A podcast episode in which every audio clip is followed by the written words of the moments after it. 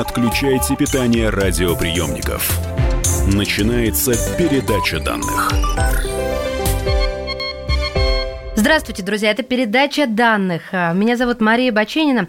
А в гостях у нас доктор исторических наук, профессор кафедры всеобщей истории Российской Академии Народного Хозяйства и Государственной службы, профессор кафедры новой и новейшей истории МПГУ Московского педагогического государственного университета Наталья Таньшина. Наталья, здравствуйте. Здравствуйте, Мария. Я вас пригласила, чтобы вы нам рассказали про фаворитизм. И, как говорится, замахнулась я на нашего Уильяма Шекспира угу. как-то слишком лихо, когда я стала готовиться к программе, я поняла, что тут можно и с этой стороны, и с другой, и западная история, mm-hmm. и российская. Но где наша не пропадала, поэтому попытка не пытка, как говорится. Вы меня уж простите. Что такое фаворитизм в истории? И плохо это или хорошо? Это на самом деле нельзя трактовать однозначно, потому что это может быть и плохо, это может быть и хорошо. Фаворитизм, причем это явление э, фаворит, мы все эти слова хорошо знаем, быть фаворит, то есть это иметь благосклонность, иметь милость, иметь э, расположение. И в классическом варианте фаворитизм это явление, которое сформировалось при э, дворах, э, царских, королевских э, в 17-18 веке и в России, и в странах Западной Европы прежде всего. И связано это с приближением определенных лиц к монарху и влиянием этих лиц на внутреннюю и внешнюю политику государства. Угу.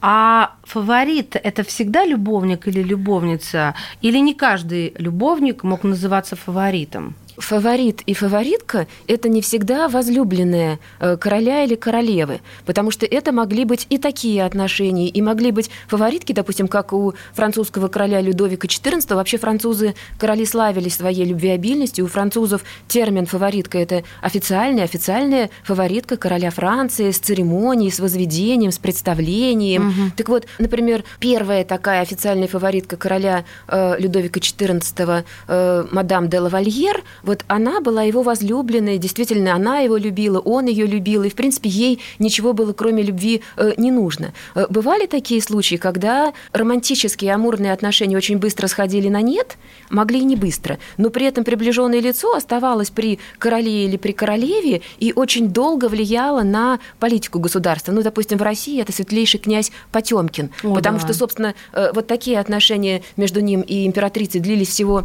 года полтора, а потом на долгие годы между ними сохранялись такие коллегиальные отношения. То есть Потемкин превратился в настоящего друга, советника или и помощника. Но ну, он или... такой топ-менеджер Российской империи был. Да, или во Франции это знаменитая мадам Помпадур, и, собственно, слово Помпадур, оно и стало во многом символом фаворитизма, э, и даже я нашла такое стихотворение у Маяковского, казалось бы, где Маяковский, где э, маркиза Помпадур, вот он писал, что «мне неведомо, в кого я попаду, но я знаю, попаду в кого-то. Выдающийся советский помпадур выезжает отдыхать на воды. Это он про кого? Ну, он, понятно, тут имел в виду чиновников, прежде да. всего, бюрократов. Ну, потому что, понятно, э, в нашей стране, да и в других странах приближение э, и э, близость к какому-то лицу, лидеру, ну, то есть бюрократу, Помпадура, связано он с личными отношениями. Обезличил, да, вот да, здесь да, да, это именно просто. Угу. Или, допустим, у Салтыкова-Щедрина есть такой тоже цикл рассказов «Помпадуры и помпадурши». То есть тоже имеется в виду чиновники, ну или дамы, которые были приближены. Это очень любопытное слово с точки зрения русского Конечно, языка. помпа и дуры, да. то есть такой каламбур получается. Да, каламбур. Фаворит – это всегда равно серый кардинал? Как я уже говорила, далеко не всегда, потому что вот были дамы, вот та же Луиза де Лавальера, о которой я сказала, первая официальная фаворитка э, Людовика XIV, она не претендовала на э, власть, на управление государством, угу. а вот, допустим, фаворитка того же короля Людовика XIV, мадам Ментенон, это его последняя фаворитка, более того, это не просто фаворитка, а это его жена, потому что после смерти королевы он ведь на ней женился, то есть такой был э, тайный брак заключен, и она на самом деле была ну, даже не то, что серым кардиналом, она вот вполне реально в последние годы управляла, по сути, наравне с ним, но так они осторожно, потому что Людовик XIV, он же не терпел вот какого-то влияния, и более того, он в самом начале заявил, что если вы увидите, что рядом со мной какая-то женщина оказывает на меня влияние, то скажите мне об этом, и в течение 24 часов ее не будет. Но вот э, мадам Ментенон, она очень удачно умела как-то так руководить, по крайней мере, в 8 утра она уже принимала министров, она принимала политиков, и потом на доклад к Людовику министры шли уже предварительно переговорив с мадам Ментенон. То есть она даже как-то за спиной Людовика XIV влияла на решение. И много таких было. А вот зачем им это нужно было? Они и так купались э, в роскоши, достатке. Им просто хотелось власти или они действительно хотели служить своей стране и народу? Верный такой, Маша, вопрос. Были на самом деле такие, для которых вот э, и близость к королю, и служение государству, это было во многом так синонимично. Ну вот, допустим, Потемкин, да, о котором уже вспомнили, вот он действительно служил государству. Или э, Иван Иванович Шувалов, тоже фаворит российский, который тоже бескорыстно во многом, ну, бескорыстно там почести, богатство, деньги, это все было, но для него тоже интересы государства были важны. Или та же самая мадам Помпадур, маркиза Помпадур, при всех тех негативных каких-то моментах, которые ей приписывают, ведь она же очень много сделала именно для э, Франции, для государства и современной французской культуры. Ну, давайте как раз поговорим, а, а почему одни фавориты оставили след в историю, а другие нет. Мы знаем и маркизу де Помпадур, и того же Потемкина, и Шувалова, и Платона Зубова. Да. А, да. Но вот что любопытно, Почему о них мы знаем, но ведь другие тоже были, и мы не помним их имена. Что такого они совершили? Ну, потому что на самом деле кто-то вошел в историю именно как государственный деятель, вот тот же Потемкин или мадам Помпадур, маркиза Помпадур. Присоединение Крыма, да. Да, сельскохозяйственное освоение территорий, а, ну и очень много таких политических да, да, ходов. Да. Так. Или тот же Шувалов, Московский университет, Академия художеств, угу. или э, Разумовский, который вроде как из низов певчий просто, а оказался приближенным и даже более того э, мужем императрицы э, Елизаветы. А кто-то и не стремился вот э, к такой активной государственной деятельности во благо именно страны, а Мелкие а людишки. Ну, к личному обогащению. Они тоже вошли в историю. Допустим, Габриэль де Стре, это фаворитка самого, может быть, любвеобильного французского короля Генриха IV, вот знаменитый Ох. добрый король Анри. У него 33 официальные фаворитки было. Но вот Габриэль Дестре, э, она использовала вот это влияние на короля в своих личных целях, в интересах своих родственников. Почему что... вы о ней помните? Я никак не понимаю. Почему мы ее не стерли со скрижали истории, если она такая мелочная женщина А потому что с ее влиянием было во многом связано и какие-то негативные факторы проявлялись в ее вот воздействии на короля. Вот, допустим, это же время религиозных войн. Король Генрих собирается осаждать Руан, а родственникам Габриэль Дестре это не очень выгодно, потому что они как-то так приметили э, Шартер, город, где ее родственники э, нацелились на почести на кресло угу. в городской администрации. И, соответственно, вот осада Руана была отложена, и перенесены военные, военные действия в сторону Шартра. А это повлияло на ход дальнейших военных действий. То есть вот такие негативные моменты, они тоже ведь были. У нас в гостях историк Наталья Таншина. Мы сегодня пытаемся объять необъятное, за короткий срок поговорить о фаворитизме. Вы вот рассказываете, рассказываете, я все думаю, ну вот как было, так и осталось, все через постель. Я сейчас не пытаюсь пошлить или острить, но серьезно ну, как правило, может быть, с этого начиналось, а потом могло вовсе и э, закончиться. Вот, допустим, э, Помпадур, маркиза де Помпадур, да, она просто мне может про эту женщину. классический образец вот э, фаворитки. Причем, знаете как, э, ей же в детстве цыганка нагадала, что она будет возлюбленной самого короля Франции. И у нее вот это вот как-то э, запало ей в душу эта мысль, она с этим и жила, она получила хорошее воспитание, образование, причем эта девушка из, незна, из незнатной семьи, она выда, была выдана замуж за дворянина и получила, собственно, более-менее такой уже приличный титул, а потом э, она была очень умной, она была образованной, она была э, элегантной, красивой, но у нее вот именно была такая цель э, приблизиться к королю, и она, собственно, делала все возможное, чтобы оказаться в поле его зрения, хотя это, понятно, задача не из простейших. Вот. То есть не обязательно было быть самой красивой, как мы читаем. Были вообще не красавицы. У, например, Анна Серж Галлон, да, Анжелика и король. Он был ослеплен ее красотой. А, ну, от красоты там можно одной ночью насладиться, а дальше все от глупости бежать. А тут, получается, нужно да. было какой-то уродиться или каким-то уродиться. И, и качество иметь. Вот, например, э, мадам Помпадур, она будет в дальнейшем, когда она вот как раз окажется во дворце, она окажется на балу и привлечет внимание короля, который ею увлечется. А как она это сделала, Наталья? Ну, там был такой маскарадный бал, костюмированный, ага. и она вот э, нарядилась там, уж не помню, в какое-то дерево, что ли, костюм, и побежала, грациозно король устремился за этой незнакомкой. Ну и до этого в парке, где король там приезжал и охотился, она ему на глаза попадалась. То есть это все вот такая сложная, да, да, да. У кого-то бывало случайно, а здесь все у нее было именно выстроено, и она действительно стала фавориткой короля. Причем, знаете, даже в длине шлейфа это выражалось. Вот особенно изначально, вот при Генрихе II и Франциске I, собственно, фаворитизм как официальное такое явление э, развивается, и самая знаменитая фаворитка э, вот того же Генриха II, э, это знаменитая Диана де Пуатье, которая, кстати говоря, была, знаете, на сколько лет старше Генриха? На, на, 7, на 19 лет. Неплохо, так. Да, то есть они познакомились, когда ему было 7 лет, а ей было 26 лет. Ой, давайте об этом поговорим в следующей части передачи данных. Начались щекотливые подробности. Историк Наталья Таньшина в студии «Комсомольской правды». Мы вернемся, друзья. Не отключайте питание радиоприемников. Идет передача данных. Будьте всегда в курсе событий. Установите на свой смартфон приложение «Радио Комсомольская правда». Слушайте в любой точке мира.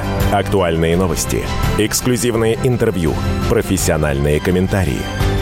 Доступны версии для iOS и Android. «Радио Комсомольская правда». В вашем мобильном. Не отключайте питание радиоприемников – Начинается передача данных. В студии «Комсомольской правды» профессор кафедры всеобщей истории Российской академии народного хозяйства и государственной службы, доктор исторических наук, профессор кафедры новой и новейшей истории Московского педагогического государственного университета Наталья Танчина. И рассуждаем на тему фаворитизма. На Пуатье мы остановились. На Диане Пуатье вы сказали, что она была гораздо старше Генриха. Генриха II. А, да. А, а как это случилось? Она что, стала его проводником в мир в принципе, можно и так сказать, потому что даже полагали, что она, может быть, была для него чем-то вроде матерью. И вот когда ему было 7 лет, он впервые с ней познакомился, она его так поцеловала в лоб, и вот с тех пор их такие нежные отношения начали э, развиваться, и они на самом деле не прекращались вот до смерти короля. Ну, просто Диана де Пуатье, она, может быть, некое такое исключение, потому что вот она, в отличие от многих фавориток, действительно отличалась какой-то необыкновенной э, красотой. И до старости лет сохраняла свою красоту, и вот ее влияние на короля было э, позитивным. Она участвовала участвовала в государственных делах, шлейф ее был на четверть метра длиннее шлейфа королевы, а ведь длина шлейфа тогда – это показатель именно статуса при дворе. В какой момент э, статус фаворита стал официальным? Вот это как раз происходит во времена французских королей Франциска I и Генриха II, э, то есть это вот 15-16 э, столетие. Чтобы их не обзывали, никак не унижали, не подвергали какому-то астракизму в обществе, обществе. Их, конечно, что, мол, любовница грязная. Не... Да, потому что ведь могло быть параллельно там куча возлюбленных угу. каких-то, как та же Помпадур, она же будет потом подбирать сама королю вот этих вот девушек. Но статус официальной фаворитки, он был именно вот так вот узаконен, причем как, ну, не как правило, а именно было правило, что нельзя было взять фаворитки девушку э, незамужнюю нужно было сначала девушку выдать замуж, причем хорошо выдать замуж, чтобы у нее было титул, состояние. Ну, если титула нет, потом ей уже король мог подарить земли и сделать ее э, маркизой. Но то, что это была замужняя девушка для фаворитки, ну или вдова, допустим. А как мужья этих девушек относились? Или как к ним относились? И мужья относились, как правило, очень замечательно. Редкие бывали случаи, когда мужья как-то противились. А так мужьям это же выгодно было. Ну или потом, знаете, когда вам говорят, вот или вы получаете вот какой-то там маркизат, какие-то земли, или вот прямая дорога в Бастилию, ну, да, тут ну, вот да. Э, подумаешь. Э, мамаши сами э, старались вот пристроить своих дочек. Вот мы вспоминали вот эту Габриэль Дестре, фаворитку французского короля Генриха IV, там же целая семейка такая была, которая карьеру делала именно через Постель, девушек. Называть ну, через девушек, через жен, через дочерей своих. А они хотели остаться в истории? Они вообще об этом задумывались? Может быть, кто-то в воспоминаниях писал, что вот тот или иной поступок э, или решение было продиктовано тем, чтобы войти в историю? Вряд ли они вот так вот думали о том, чтобы войти в историю и писали об этом. Они просто хотели остаться при дворе, они хотели вот этой вот э, яркой, богатой, интересной жизни, власти прежде всего, потому что здесь же были, э, как правило, дамы именно очень жесткие, э, властные, требовательные которые много делали и для себя, но порой делали много и государства. Если я задам такой детский наивный вопрос, что касается Западной Европы, Какая там была самая хорошая, классная фаворитка? Ну, подходит к вам маленький ребенок и говорит, тетя Наташа, а какая самая классная фаворитка вот там, ну, знаете, как за границей? Самая красивая – это Диана де Пуатье. Так. А самая полезная – это, конечно, э, Маркиза де Помпадур. А что она такого самого полезного сделала? Ну, Людовик XV, его же часто изображали королем таким безвольным, э, слабым, а вот как раз маркиза де Помпадур, она во многом э, бразды правления взяла в свои руки, и мало того, что она управляла государством, она ведь э, очень много делала для развития французской культуры, французского искусства, французского театра, французской архитектуры. Она вкладывала свои собственные деньги вот в эти проекты. Собственно, то, что мы называем национальное культурное достояние Франции, вот это во многом заслуга маркиза де Помпадур. А дети у, марки... у фаворитов были? очень много. Допустим, там у всех французских королей, у них, как правило, было по 10, по 15 э, незаконно рожденных детей, ну, которых они признавали, которым они тоже обеспечивали э, титулы, должности. В общем, э, как-то обеспечивали. Да, очень Я даже. сейчас загуглила Диану де Пуатье, ну, Тетенька, конечно, на вкус, но ну, некрасивой ее точно не назовешь. Она очень утонченная и да. привлекательная. А если сравнить с другими особо. фаворитками, вот вы там наберите Габриэль Дестре, то на современный ты вкус будут те еще красавицы. Ну, а особенно с учетом, что это же парадный портрет, да? Когда да. требовалось изобразить во всей красе человека. Ну, каноны красоты, может быть, разные, но вот большинство фаворитов... Господи помилуй, вот, Дестре, вот, конечно... Вот нет, no, nicht и nein сразу. Друзья мои, портрет Габриэль Дестре очень известен э, когда, с сестрой, когда две обнаженные по пояс э, девушки сидят рядом, и одна держит другую за сосок, да? То есть это очень растиражированная картина. Следующее, о чем хотелось бы спросить, эм, это о российских фаворитах. У нас этот статус стал официальным, так же, как за рубежом? Ну, мы все-таки страна э, с другими нравами, Конечно. с другими традициями. Поэтому и спрашиваю. Да. Хотя вот что касается начала вот этого фаворитизма, ведь это все еще связано с Еленой Глинской, то есть матерью э, будущего царя Ивана Грозного, вот, собственно, при ней появляется такой первый фаворит. Она, понятно, так не представляла угу. его, э, как в Европе, но все знали, что это вот официальное такое приближенное лицо к э, Елене Глинской, ну, потому что она Она оказалась... замужем не была на тот момент ну, уже, да? Э, э, муж умер, да. и она стала соправительницей. И ей, понятно, было просто трудно управлять государством вот без какого-то ну, плеча, без какой-то опоры мужской. Да. Ну, тут надо учитывать, что ведь фаворит это не просто вот что-то такое чувственное, альковное. Фаворит это всегда человек, это друг, это товарищ, на которого можно опереться, на которого можно положиться, которому можно доверить какие-то важные дела. Ведь не случайно это все время формирование или расцвета абсолютизма, когда государь, не желая делегировать делегировать власть кому-то, он мог э, иметь в качестве советников вот своих близких э, лиц, фаворитов, либо просто друзей. Это же могли быть просто друзья, или, допустим, у того же Людовика XIII это все был, как правило, мужчины, или у Генриха III, вот эти а так Ивана Грозного, миньоны, у, у него же там были э, миньоны, это да. сейчас забавно звучит. Ну тогда это молодые, красивые люди, которые окружали ага. короля. А у Ивана Грозного опричники? Ну, это трудно назвать фаворитами. Это уже Тем совсем... не менее, ближайшие друзья, пировавшие с ним за одним столом и даже э, разделявшие с ним ложе. А, я к чему веду? К тому, что как они выбирались? Ведь э, царь не играл во дворах э, и с детства ни с кем-то дру... с кем-то не дружил. Я... Ну, бывало и так, бывало и по детской Но... Ну, там дружбе. Там Александра Меньшикова возьмите. То есть тут как раз все было по-разному. У мужчин часто бывало, у государей, это именно приближение друзей, близких, Э, С детства вы имеете? Ну, в том числе угу. и так. У государынь, как правило, ну, потом опять-таки подбирали вот фаворитки, те же э, западноевропейские, французские. То есть специально смотрели, где вот есть такие симпатичные девушки, которых можно приблизить к королю. То есть тут целая такая индустрия, можно сказать, была организована. Ну, или вот э, возьмите Елизавету, императрицу, э, ее фаворита Разумовского. Ведь э, сначала просто он же оказался в хоре, в капелле, она его увидела, она его услышала, он ей понравился, и, собственно, она его как-то к себе и привлекла. А ну, это как бывало? Просто поди сюда, Разумовский, и все, ты мой фаворит? Или у них случался букетно-конфетный период? Это было как и привычно нам, вот какие-то ухаживания, только уже с точки зрения Еще какие? императрицы. Допустим, допустим, вот если возвращаться э, во Францию, тому же королю Людовику XIV, для того, чтобы вот добиться руки э, его возлюбленной Луизы де, де Лавальер, приходилось вот как только не ухищряться. И там какие-то э, балы, и танцы, и во время грозы шляпой своей там ее укрывает, ну, в силу того, что это люди просто очень занятые, у которых нет минутки свободного времени, им приходилось в том числе и добиваться. Загуглила Луизу Ивановну де, де Лавальер, есть удачное изображение и не ну, очень. У нее считается только вот, ну, голубые глаза, белокурые волосы, а так она вообще ее, знаете, как называли? Хромоножка из тура.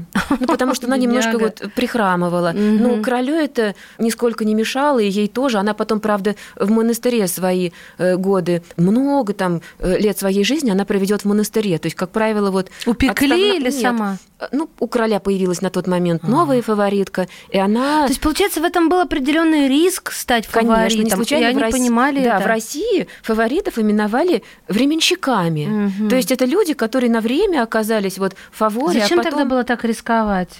Хотя, ну, с другой стороны, очень сладкая конфета, да? Конечно. И потом это же люди, которые могли выходить из низов общества, а здесь вот такие Карьера. перспективы, да. Да, мы-то знаем, особенно на Руси, какие карьеры головокружительные делали. У нас остается совсем мало секунд. Можно пару слов про советскую власть? Как вы считаете, Ленин, Сталин, у них могли бы быть фавориты? Суть, наверное, она осталась той же. Вот мы начинали с вами, да, с Маяковского, э, советский помпадур, выдающийся, выезжает отдыхать на воды. Сам термин «фаворит» и «фаворитизм», может быть, просто ушел, но Зачастую мы сами знаем, что это были люди, которые попадали в окружение не из-за своих каких-то способностей и талантов выдающихся, а именно в силу личного какого-то расположения, приятия, симпатии угу. к высокопоставленному лицу. То есть суть, она во многом осталась той же. Спасибо большое. Поговорили. Спасибо, пробежали. Да. Профессор кафедры всеобщей истории Российской Академии Народного Хозяйства и Государственной Службы, доктор исторических наук, профессор кафедры новой и новейшей истории Московского педагогического государственного университета Наталья Таньшина. Передача данных успешно завершена. Не отключайте питание радиоприемника. Скоро начнется другая передача. Магеллан прошел вокруг света за три года, и его знает весь мир. Фок и паспорту потратили 80 дней, и про них написали книгу. А с нами это можно сделать всего за полчаса. Знаменитые путешественники в прямом эфире расскажут, где побывали, что увидели и через что пришлось пройти, проехать, проплыть и пролететь. Совместный проект «Радио Комсомольская правда» и Русского географического общества «Клуб знаменитых путешественников». Отправление каждый четверг в 12.05 по Москве.